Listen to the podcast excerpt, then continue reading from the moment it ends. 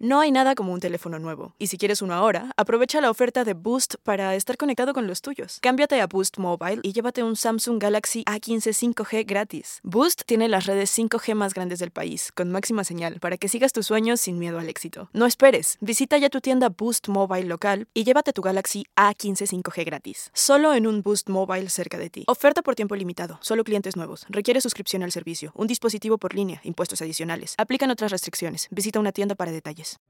Enigma sin resolver es un podcast para mayores de edad. Algunos escuchas pueden encontrar el contenido del programa ofensivo. Recomendamos la discreción de la escucha, especialmente para menores de edad. Soy enigmático.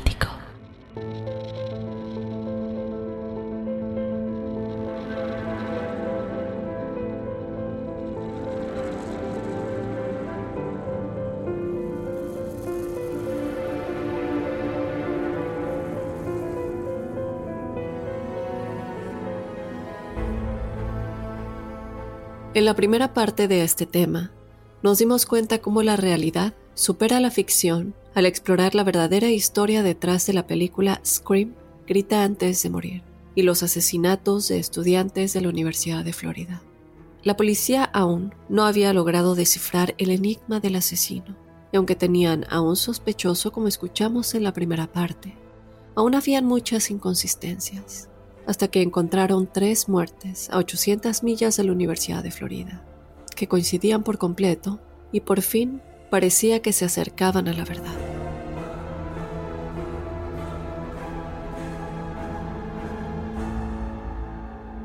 Acompáñame a analizar a detalle todo lo relacionado con el caso del asesino que inspiró la película Scream, Grita antes de morir, parte 2. Yo te doy la bienvenida, enigmático, y bueno, desde luego que te tengo que decir que si no has escuchado la primera parte de este tema, ve a escucharlo antes de continuar porque no va a tener caso, no vas a entender eh, lo que está pasando en esta parte si no escuchas la primera parte. Entonces te invito a que vayas a escuchar la primera parte que fue publicada el lunes de la semana pasada para que te pongas al día y ya puedas entender un poco lo que va a suceder en la segunda parte de esta historia. Antes de comenzar de lleno con el tema, yo te invito a que nos mandes tu historia paranormal o sobrenatural si quieres ser parte del episodio de testimoniales enigmáticos que tenemos todos los jueves.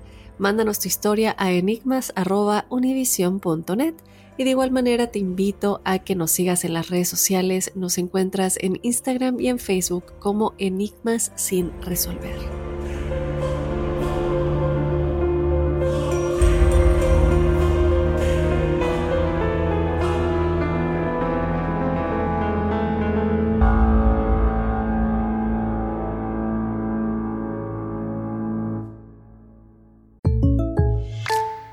Buy a new house, you might say, Shut the front door! Winning! No, seriously, shut the front door. We own this house now. but you actually need to say, Like a good neighbor, State Farm is there. That's right. The local State Farm agent is there to help you choose the coverage you need. Welcome to my crib. no one says that anymore, but I don't care. So just remember, like a good neighbor, State Farm is there. State Farm, Bloomington, Illinois.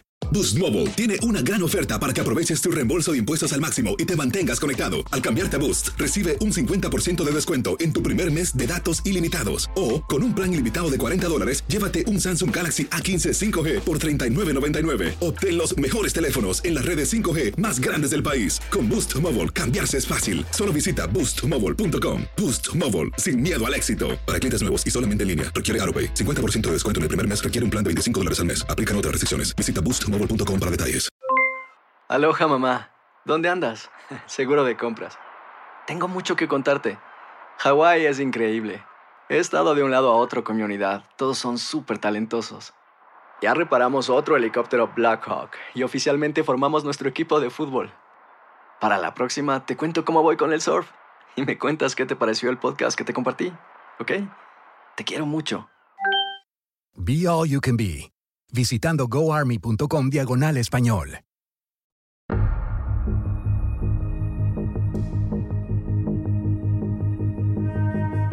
Soy enigmático. Muy bien, enigmáticos, comencemos ya con la segunda y última parte de este tema. como escucharon, al final de la primera parte tenían a un sospechoso detenido. No me voy a adentrar de lleno, como lo dije, eh, vayan a escuchar la primera parte si no la han escuchado, pero para recapitular un poco, tenían a un sospechoso detenido, pero cuando este sospechoso va a la cárcel por otro delito, los asesinatos continuaron y también el tipo de sangre que se había encontrado en las escenas del crimen no coincidía. Por lo tanto, se dan cuenta que o la persona que tienen detenida tiene cómplices o simplemente no es él y el verdadero asesino está suelto. Y es aquí cuando encuentran tres asesinatos que coinciden completamente con el modus operandi de los asesinatos de Florida. Esto, como les dije en la primera parte, se detectó a solo 800 millas de la Universidad de Florida, en la ciudad de Shreveport, Louisiana. Este lugar, a fines de la década de 1980, realmente es que era considerado tan seguro por sus residentes que muchos de ellos de hecho, no cerraban sus puertas con llave y hasta dejaban las llaves de sus autos en el tablero delantero. Pero todo esto cambió cuando en 1989, el viernes 3 de noviembre para ser exacta, Sean Grissom, de 8 años, fue dejado en la casa de su abuelo en Shreveport. Él estaba ahí para celebrar su cumpleaños número 8. Su abuelo era Tom, de 56 años, quien estaba divorciado y se estaba preparando para jubilarse pronto y también estaba tratando de pasar más tiempo con su nieto. Por lo que, bueno, ambos estaban muy emocionados, el abuelo estaba muy emocionado de tener a Sean durante ese fin de semana para celebrar su cumpleaños, y también con él vivía la tía de Sean, Julie Grissom, de tan solo 24 años de edad. Ella era estudiante universitaria y asistía a la Universidad Estatal de Luciana en Shreveport. Cuando Sean fue dejado por su madre en la casa de su abuelo, el abuelo le dijo a su hija, es decir, la madre de Sean, que lo llevaría a su casa de regreso el lunes en la mañana antes de que él tenga que ir a la escuela. Entonces, bueno, la madre de Sean se va ese día, contenta de que, bueno, él, su hijo está muy contento de que va a pasar el fin de semana con su abuelo, y se va. Y al día siguiente no sabe nada del abuelo de Sean ni de Julie. No le habla, no la mantienen al tanto como normalmente lo hacían cuando Sean se quedaba con ellos. Entonces, bueno, pasa todo el día, ella decide no llamarles porque dice, bueno, están disfrutando el fin de semana, no quiero molestarlos, pero ya en la noche ella siente una inquietud y decide llamarlos ese mismo domingo por la noche. Como dije, ella sabe que le están pasando muy bien y realmente no quiere interrumpirlos, pero tampoco ha sabido nada de ellos. Entonces, bueno, los llama, pero nadie contesta. Llama otra vez y otra vez nadie contesta. Ella esto se le hace muy raro y bueno, decide dejarlo pasar, se trata de convencer a sí misma que todo está bien, que seguramente hay una explicación, a lo mejor ya se fueron a dormir, aunque bueno, no era tan tarde, pero ella termina yéndose a la cama. A la mañana siguiente, el lunes por la mañana, cuando se supone que su abuelo va a dejar a Sean lo suficientemente temprano como para que ella pueda llevarlo a la escuela, él no aparece. No llegan, entonces ella comienza a preocuparse un poco y vuelve a llamar a la casa de su papá, a la casa del abuelo de Sean. Eh, trata de ponerse en contacto, averiguar qué está pasando, pero de nueva cuenta nadie responde. Entonces ella piensa, bueno, a lo mejor mi papá, o sea, el abuelo de Sean, lo llevó a la escuela directamente, aunque se le hace muy raro que no le hubiera avisado, pero piensa esto es lo más lógico. Y en este momento no estaba preocupada tanto de que algo les hubiera pasado porque sabía que no iban a dejar la casa. O sea, no pudieron haber tenido un accidente o, algo que le pudiera preocupar un poco más porque no habían dejado la casa y como dije anteriormente, vivían en un lugar muy, muy seguro, tanto así que la gente no cerraba las puertas de sus casas o dejaban las llaves de sus automóviles en el tablero del auto. Entonces, bueno, ella piensa, seguramente lo llevó directamente a la escuela, a lo mejor hubo un malentendido y él me entendió mal, llama a la escuela de Sean. Y la escuela le dice que no, que Sean no ha sido dejado ahí, que no han sabido nada de él. Ahora sí, la madre de Sean está aterrorizada. Ella llama inmediatamente a la policía y la policía se pone en contacto con el vecino de Tom Grissom. En ese momento ellos le preguntan a este vecino, bueno, ¿será posible que puedas ir a la casa de tu vecino y asegurarte de que Tom, Sean y, y Julie estén bien? Entonces este vecino dice, claro que sí, no hay ningún problema, sale de su casa e inmediatamente se da cuenta de que los dos autos no se habían movido ni se habían ido a ningún lado desde el viernes. Recuerden, estamos hablando del vecino que vive al lado. Por lo tanto, este tipo de cosas uno se da cuenta. Aunque no queramos estar encima del vecino, uno se da cuenta de este tipo de movimientos. Esto fue algo que él notó y otra cosa que se le hizo extremadamente raro fue que había dos periódicos en la entrada de la casa. Eran el periódico del domingo y del lunes. Y este vecino sabía que Tom siempre leía el periódico y siempre cada mañana lo recogía de la entrada de su casa. Entonces la idea de que simplemente los dejara tirados en la entrada no cuadraba para nada. A lo mejor si era solamente el del lunes, pero también el del domingo. Entonces el vecino camina hacia la puerta principal y nota que las luces están encendidas dentro de la casa, lo cual de nueva cuenta es otra cosa que se le hace muy extraña porque ya era de día. Él llama a la puerta principal, pero no hay respuesta. Intenta abrir la puerta y está completamente cerrada. Entonces termina dando la vuelta a la parte trasera de la casa y puede entrar a través del garage y luego a través del garage abre otra puerta que conduce a la parte principal de la casa. De pronto se da cuenta que en el suelo, hacia la puerta trasera cerca de la cocina, está Tom tirado en el suelo y está muerto. Enseguida le regresa la llamada a la policía. La policía llega de inmediato, entran a la casa y efectivamente encuentran a Tom Grissom tirado en el piso. Él ha sido asesinado a puñaladas. Él se encontraba cerca de la puerta trasera. Lamentablemente, luego también encuentran a Sean Grison, el niño, el pequeñito de 8 años. Él se encontraba encorvado en el sofá frente al televisor y también había sido apuñalado hasta la muerte cuando simplemente se encontraba viendo la televisión. Y luego arriba encontraron a quien era el objetivo verdadero, Julie, de 24 años que era la estudiante universitaria. Ella estaba colocada en el borde de la cama de manera muy sugerente, al igual que todas las estudiantes de las que hablamos de la Universidad de Florida en la primera parte. No tenía ropa puesta y había sido apuñalada hasta la muerte, y más tarde se determinaría que también había sido agredida sexualmente antes de ser asesinada. No había señales de un robo en la casa o saqueo en la casa, no había señales de entrada forzada y en general, bueno, el investigador dijo que se trataba de una escena del crimen muy ordenada, como si quien quiera que hizo esto lo hubiera hecho con gran intencionalidad. Y así, enigmáticos, después de pasar por la escena del crimen, la policía realmente no tenía ninguna pista para seguir. Lamentablemente esto hace que este crimen se quede sin resolver. Y mientras estos policías de Gainesville miran el informe de este crimen en este sistema del que les hablé en la primera parte, VCAP, y leen sobre este triple homicidio sin resolver, todo lo que pueden pensar es en lo increíblemente similar que era la escena del crimen a todas las escenas del crimen de los asesinatos de estudiantes de la Universidad de Florida. Específicamente, que Julie había sido colocada en este tipo de pose sugestiva y también que era una estudiante universitaria. Y además de todo esto enigmáticos, se determinó que el tipo de sangre del asesino de Shreveport era tipo B, al igual que la del asesino de Gainesville. De alguna manera, después de este descubrimiento, a través de este programa VCAP, los medios se enteraron de este triple homicidio sin resolver en Shreveport y de cómo aparentemente era increíblemente similar a todos los asesinatos que habían tenido lugar en Gainesville.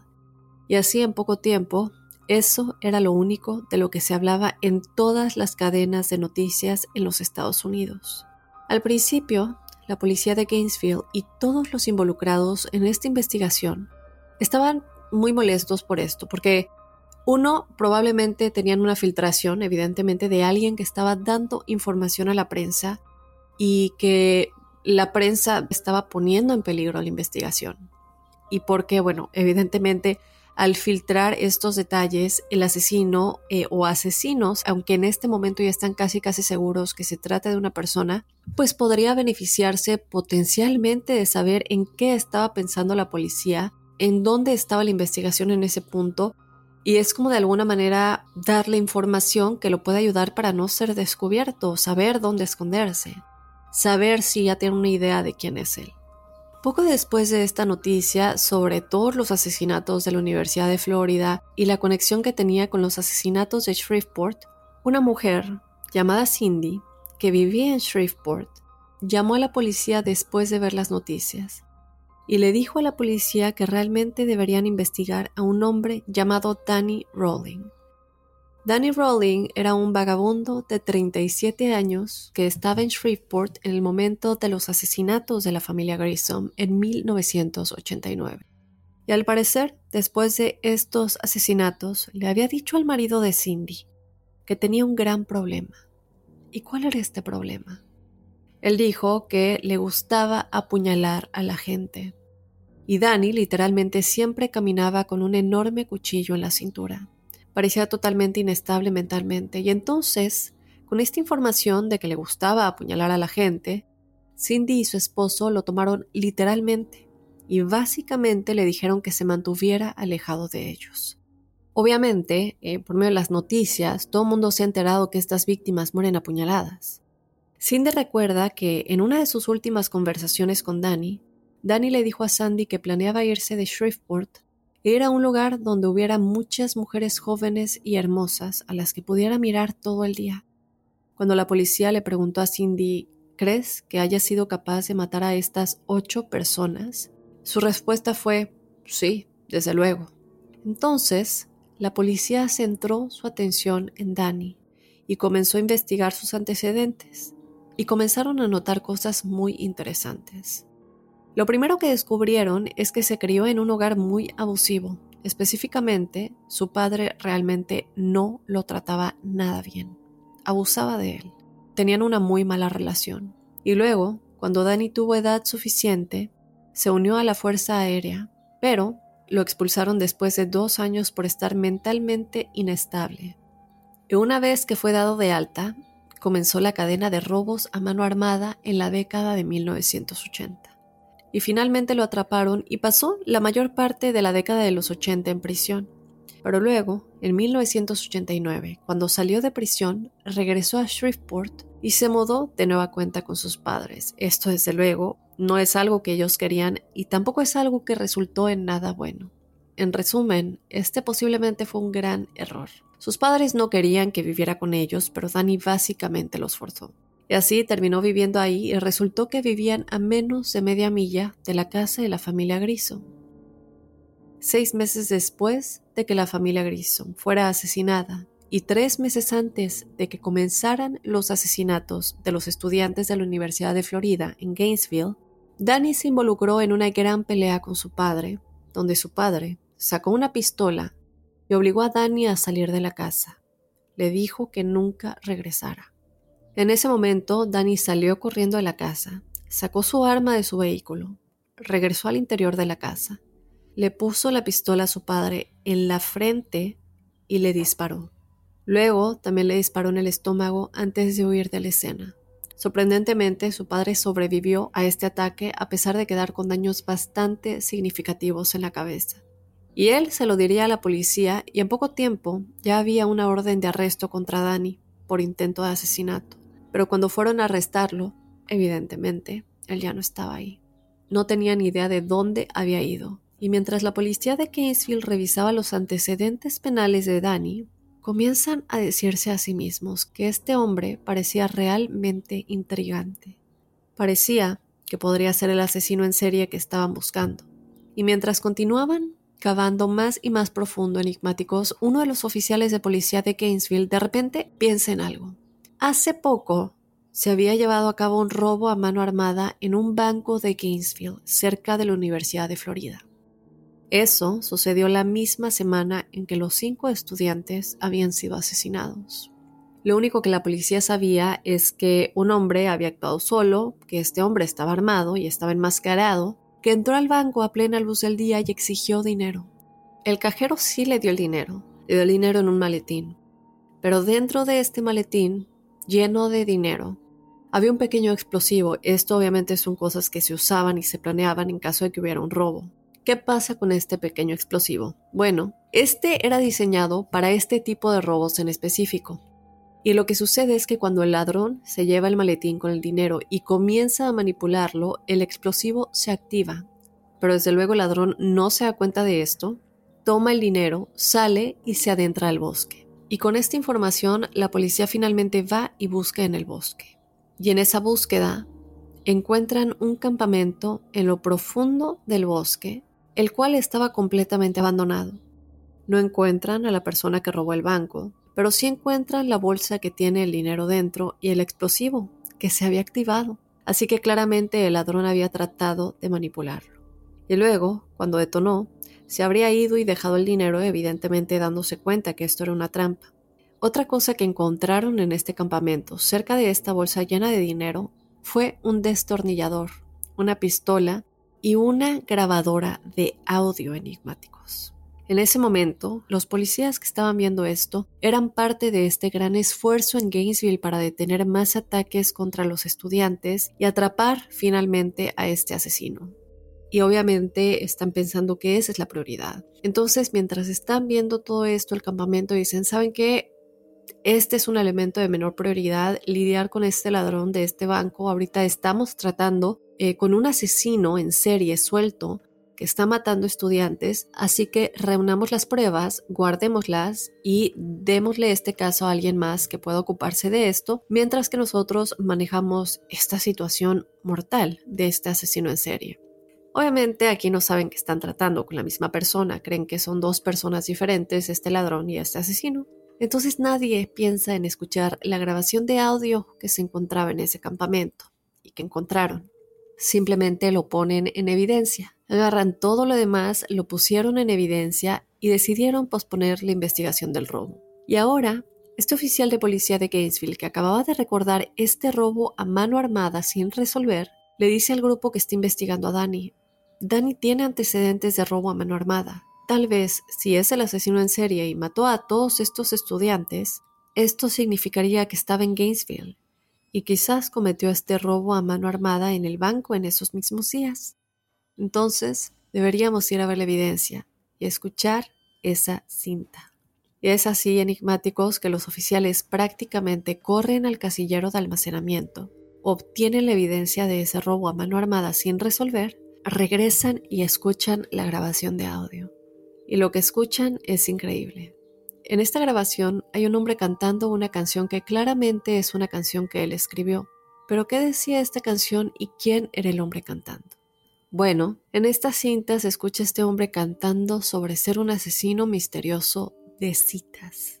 Y luego pasa a hablar sobre cómo matar efectivamente a un ciervo con un cuchillo y entra en detalles muy gráficos de cómo hacerlo. Y luego, algo increíble en esta grabación de audio. El hombre se identifica. Dice que su nombre es Danny Rowling.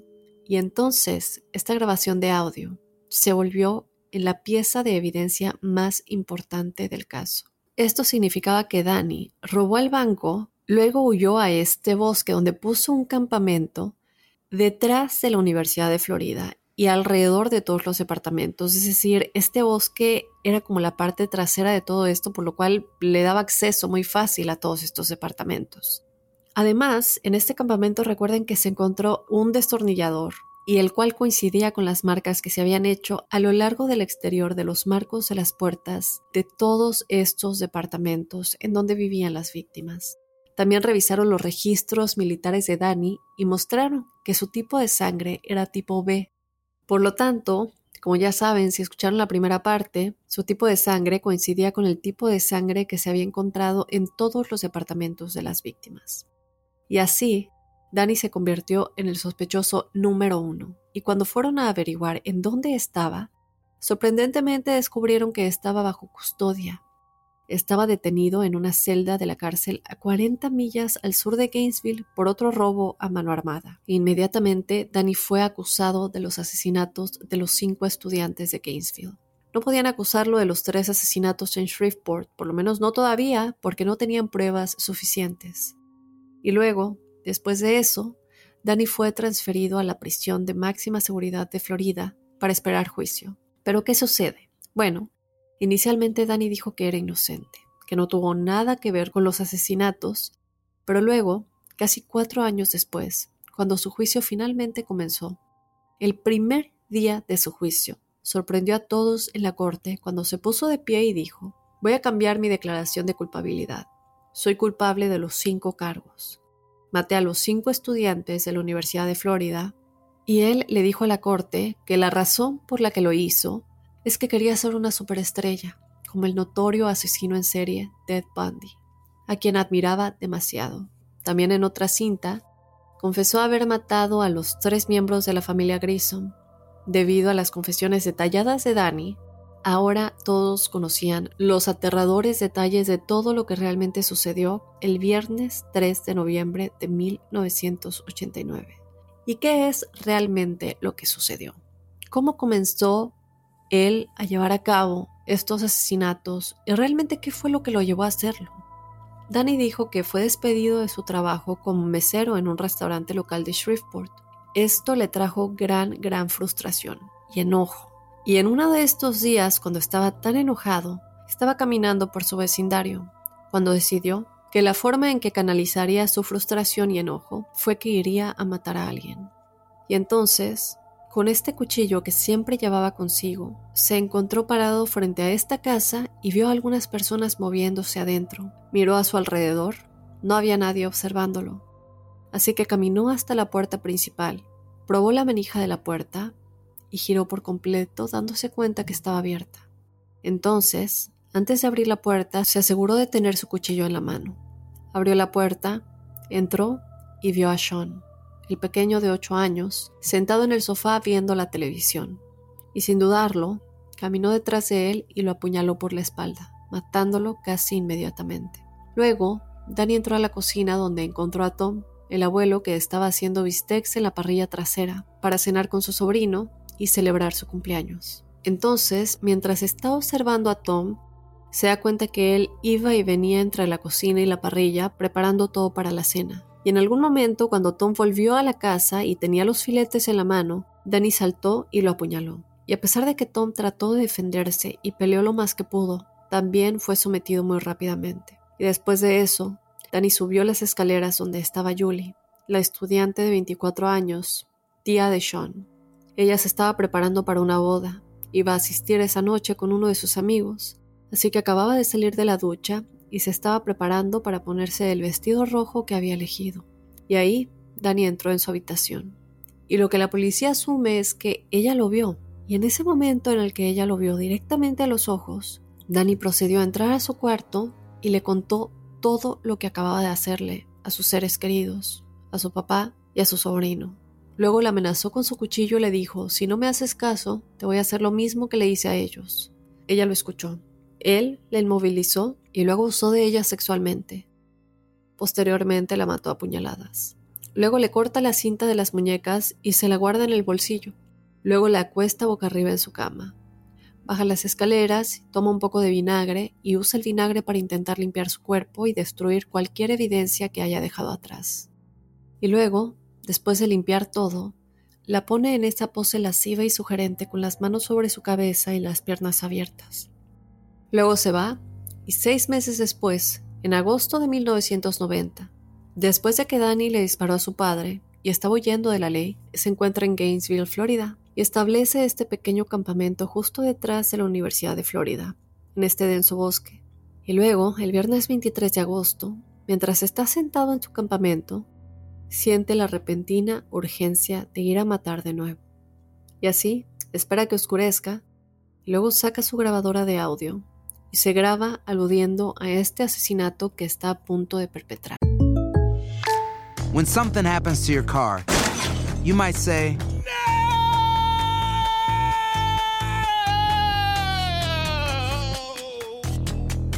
My car. but what you really need to say is something that can actually help. Like a good neighbor, State Farm is there. And just like that, State Farm is there to help you file your claim right on the State Farm mobile app. So just remember, like a good neighbor, State Farm is there. State Farm, Bloomington, Illinois. Boost Mobile tiene una gran oferta para que aproveches tu reembolso de impuestos al máximo y te mantengas conectado. Al cambiarte a Boost, recibe un 50% de descuento en tu primer mes de datos ilimitados. O, con un plan ilimitado de 40 dólares, llévate un Samsung Galaxy A15 5G por $39.99. Obtén los mejores teléfonos en las redes 5G más grandes del país. Con Boost Mobile, cambiarse es fácil. Solo visita boostmobile.com. Boost Mobile, sin miedo al éxito. Para clientes nuevos y solamente en línea, requiere AroPay. 50% de descuento en el primer mes requiere un plan de 25 dólares al mes. Aplican otras restricciones. Visita boostmobile.com para detalles. Hay gente a la que le encanta el McCrispy y hay gente que nunca ha probado el McCrispy. Pero todavía no conocemos a nadie que lo haya probado y no le guste. Para pa pa pa. Armado con una pistola y un destornillador y su navaja, sale de su campamento y camina en la oscuridad del bosque a una milla de distancia hasta que vio desde el interior del bosque hacia este edificio de apartamentos blanco de tres pisos. Y se cree que en las últimas 24 horas estuvo en esta zona y había visto ya a dos jóvenes entrar y salir de este edificio de apartamentos. Y eso era todo lo que necesitaba para determinar quiénes iban a ser sus víctimas. Y esas víctimas fueron Christine Powell y Sonia Larson. Así, cuando estaba parado frente a su edificio de apartamentos, finalmente salió del bosque, caminó hacia la puerta de acceso que lo condujo a la escalera, se dirigió hacia la puerta de Christine y Sonia y usó su destornillador para abrir la puerta. Entró, cerró la puerta detrás de él y se encontró en la sala de estar. Descubrió que Christine estaba durmiendo en el sofá y así la dejó. No la tocó. Subió las escaleras y encontró a Sonia durmiendo en su cama. Y mientras estaba parado ahí dándose cuenta de que tiene a estas dos chicas, necesitaba tomar una decisión. Seguramente ya saben qué decisión es esta. Porque lo comenté en la primera parte de esta decisión de a quién abusaría sexualmente. Y se encuentra aquí pensando a cuál va a matar y a cuál va a agredir sexualmente. Tiene que matar a una primero para poder abusar sexualmente de la otra. Y así, mientras está parado ahí, decide que va a matar a Sonja y luego va a agredir sexualmente a Christine. Y tan casualmente entra en la habitación de Sonja y está profundamente dormida. Está boca arriba y él saca un trozo de cinta adhesiva. Toma la cinta adhesiva con una mano y saca el cuchillo con la otra y presiona la cinta adhesiva contra su boca, lo cual la despierta. Luego le clava el cuchillo en el pecho. Y sí, Sonja dio una pelea bastante increíble pero finalmente sucumbiría a sus heridas. Y luego, después de que ella murió, Danny la dejó donde estaba, baja las escaleras y encuentra que Christine todavía estaba dormida en el sofá. Camina justo frente a ella y se para sobre ella con su cuchillo. Él la despertó con un codazo y cuando se despertó tenía un trozo de cinta adhesiva que le puso sobre la boca y le dijo que se callara. Levantó el cuchillo y le dijo acabo de matar a tu compañera de cuarto. Y si no escuchas lo que te voy a decir, también te voy a matar a ti. Y así, naturalmente, Christine cumplió con lo que él quería. Y entonces, él le cortó la ropa, la agredió sexualmente y luego la mató a puñaladas. Él tomó jabón, una toalla y comenzó a limpiar el cuerpo de Christine para tratar de eliminar cualquier evidencia que pudiera haber dejado. Luego le cortó la cinta adhesiva de las muñecas y le quitó la cinta de la boca. Se las guardó en el bolsillo y luego la colocó en ese tipo de posición lasciva, sugerente, en la que se le encontró. Y luego también Dani volvió, cortó la ropa de Sonja y la colocó al costado de la cama de igual manera en una posición sugerente. Dani sale posteriormente del departamento, camina por el bosque y regresa a su campamento. Pero cuando llegó ahí, estaba demasiado emocionado por lo que acababa de hacer, y con esto no podía controlarse. Todo lo que quería hacer era salir y matar de nuevo. Así que se las arregló para sentarse en su campamento por un total de ocho horas hasta que no pudo evitarlo más. Tenía que salir de nuevo y encontrar otra víctima. Entonces, decidió que su próxima víctima sería esta mujer que había visto por casualidad hace un par de días. Él se encontraba entonces caminando cerca de una hilera de departamentos, cerca de la universidad, y cuando miró dentro de uno de ellos, vio a esa misma chica en ese departamento. Y solo pensó por un momento, apuesto a que vive sola ahí, porque no he visto que esté con nadie más, ni nadie más salir de ese departamento. Pero esa fue toda la interacción que tuvo en ese momento, él no hizo nada. Así que cuando él estaba en el bosque, después de matar a Krista y a Sonja, dice, bueno, voy a volver a ese apartamento porque creo que ella está sola. Se acordó de esta chica que había visto hace un par de días, y esa joven sería Krista Hoyt, de quien les hablé en el primer episodio. Y así, en las primeras horas de la mañana del sábado 24 de agosto, Danny salió de su campamento con su destornillador. Lo usa para abrir la puerta corrediza, entra y descubre que Krista en realidad no está en su apartamento. No hay nadie ahí. Pero en lugar de irse y encontrar a otra víctima, decide que la va a esperar, por lo que cierra la puerta trasera, entra en el armario de su habitación, cierra el armario y luego se queda ahí esperándola. Esto duró varias horas, hasta que alrededor de las 11 de la mañana, Krista llegó a casa y cuando ella estaba ahí, él esperó un poco más para asegurarse de que ella no supiera que él estaba ahí. Y luego, en algún momento, él salió del armario, se colocó detrás de ella y la estranguló. Ahora, en un principio Krista había tratado de defenderse, pero finalmente se dio cuenta de que no podía dominar a quien quiera que estuviera detrás de ella. En ese momento, ella le dijo, ok, ¿qué quieres? ¿Qué quieres? Por favor, solo dime qué quieres y te lo daré. Dani le dijo, ¿me escuchas o te mato? Y le mostró el cuchillo. Recordemos que todo esto es la versión de Dani cuando confesó a todo. Él contó cómo sucedió cada uno de los asesinatos, entre asesinatos y qué es lo que él estaba pensando. En ese momento, Krista le dijo, ok, te escucho.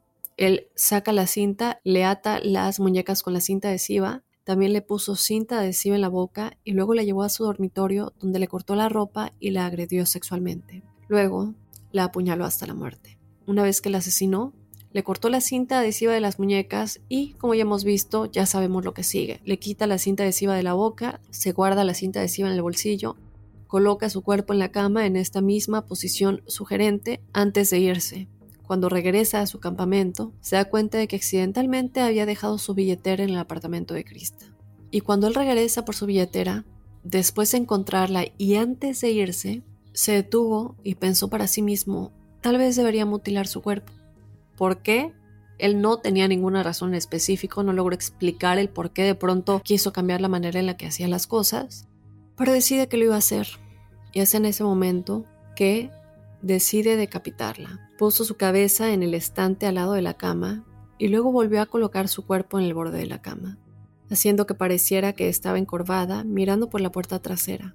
Y luego, antes de irse, le levantó la mano y torció su cabeza decapitada e hizo que pareciera que estaba mirando al resto de su cuerpo. 48 horas después, en la noche del lunes 27 de agosto, Dani estaba de vuelta en su campamento en el bosque y de repente sintió la necesidad de volver a matar. Entonces se puso de pie, agarró su cuchillo, su destornillador y se alejó del campamento. Recorrió aproximadamente una milla a través del bosque hasta que de pronto se encontró mirando este gran complejo de apartamentos, que como todos los demás era habitado por estudiantes de la Universidad de Florida. Y así, en algún momento, deja el bosque y camina hacia el primer departamento que ve, sin tener idea de quién vivía ahí. Se acerca a la puerta trasera corrediza de vidrio, saca su destornillador, abre y desliza la puerta. Entra y lo primero que ve es a Manny Taboada, de quien les hablé en el primer episodio, este exjugador de fútbol americano grande, fuerte, que está acostado en su cama y Danny simplemente se acerca y comienza a apuñalarlo. Manny desde luego se despierta y pone una gran, gran pelea pero finalmente Danny puede dominarlo y lo mata. Y mientras Danny apuñala a Manny, la otra persona que reside en este apartamento, Tracy Paulos, de 23 años, se estaba bañando, sale de la bañera y escucha toda esta conmoción en el pasillo. Es en ese momento que ella se asoma, mira dentro de la habitación de Manny y ve a Danny encima de él apuñalándolo. Danny mira hacia atrás y se da cuenta que Tracy está ahí. Tracy grita corre por el pasillo y él va detrás de ella. Ella entra en su dormitorio, logra cerrar la puerta, la cierra con llave y luego se apoya contra la puerta para tratar de mantenerla cerrada. Ella no puede ir a ninguna parte, es decir, lo otro es por la ventana, que no está en un primer piso, y yo creo que en este punto lo primero que tal vez ella debió de haber hecho fue salir por la puerta principal, en vez de irse a encerrar a su cuarto, para poder gritar por ayuda y que él se sintiera un poco, no sé, amenazado, ¿no? De que alguien lo pudiera ver, pero bueno, ella lo que hizo fue ir a su cuarto y encerrarse. En ese momento no sabemos cómo ninguno de nosotros reaccionaría.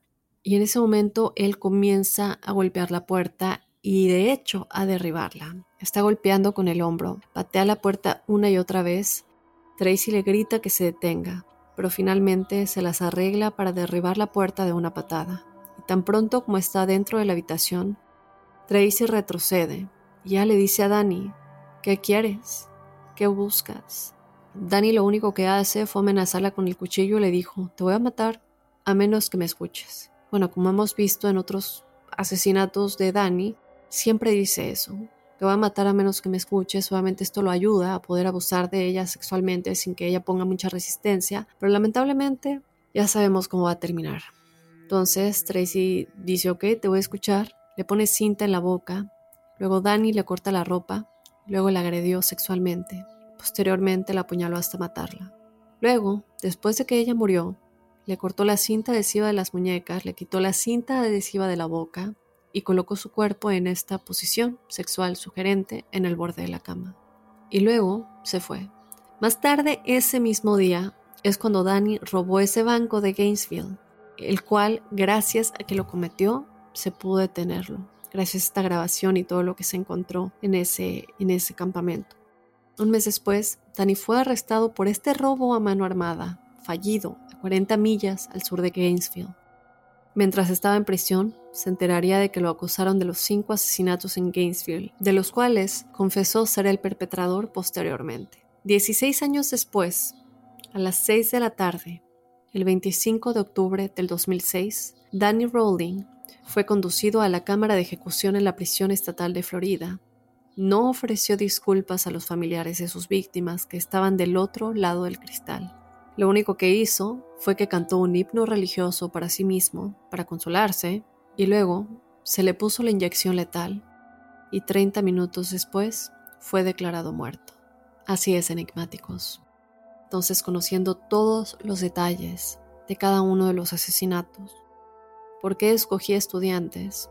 Nos damos cuenta que no, digo, a pesar de que abusaba sexualmente de las mujeres, cuando él escogió el departamento de Manny, él no sabía quién iba a vivir ahí, pudieron haber sido hombres o mujeres. Él lo que él quería era gente joven, más que nada. Tenía obviamente eh, a las mujeres que sí abusaba de ellas sexualmente y buscaba humillarlas con estas posiciones sugerentes y alarmar a quienes las encontraran. Em, pero por alguna razón él decidió que deberían ser estudiantes. Eh, recordemos que sus primeros asesinatos en Shreveport, a pesar de que Tom era el abuelo de Sean y Sean era un pequeño de 8 años, por quien realmente él iba era Julie, estudiante de 24 años que vivía con su papá, Tom. Después de mucho tiempo se ven estos asesinatos y es que sale la inspiración no solamente de la película Scream, es decir, muchos casos de la vida real. Hemos hablado de la masacre de Texas, eh, el asesino real de la masacre de Texas. Hemos hablado también de el personaje que realmente inspiró la película Hannibal Lecter, el Dr. Bali. Em, y así, como muchas cosas que nos damos cuenta suceden en la vida real y luego se ponen en película, es porque, como lo dije al final de la primera parte, la realidad supera la ficción. Y este es un caso más. En fin, enigmáticos, esta fue la segunda parte de El asesino que inspiró la película Scream, Grita antes de morir. Yo eh, les recuerdo que estamos teniendo episodios bonus, así que muy pendientes de todos ellos. Y también los invito a que sean parte del episodio de testimoniales enigmáticos que tenemos todos los jueves. Si tú tienes una historia paranormal o sobrenatural, mándanosla a enigmas.univision.net para que la incluyamos en el episodio de testimoniales enigmáticos.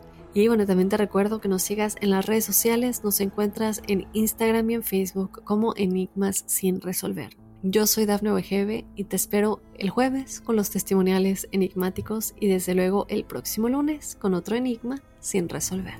Soy enigmático.